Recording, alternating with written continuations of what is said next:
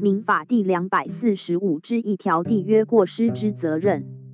一、契约未成立时，当事人未准备或商议订立契约而有左列情形之一者，对于非因过失而信契约能成立致受损害之他方当事人，负赔偿责任。一、就订约有重要关系之事项，对他方之询问，恶意隐匿或未不实之说明者。二、知悉或持有他方之秘密，经他方明示应予保密，而因故意或重大过失泄露之者。三、其他显然违反诚实及信用方法者。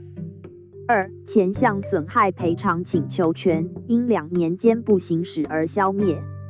肥肥航空为招募机师而于网页刊登相关资讯及资格，小夫因而参加应试，并于三月通过肥肥航空的笔试及仪器测验，在于四月通过英文面试。肥肥的人员通知小夫于五月要到航医中心体检，检查结果认定小夫属于甲等体位，却遭肥肥航空以综合考量未达其录取标准为由拒绝录取。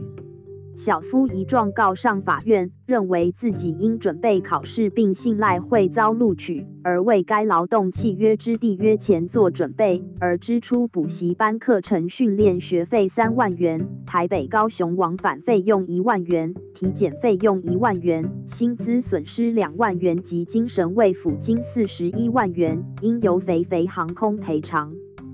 肥肥航空表示，他们于征才广告上已注明应试者必须合乎民航局航空人体检甲等体位标准及公司需求，及已尽说明义务。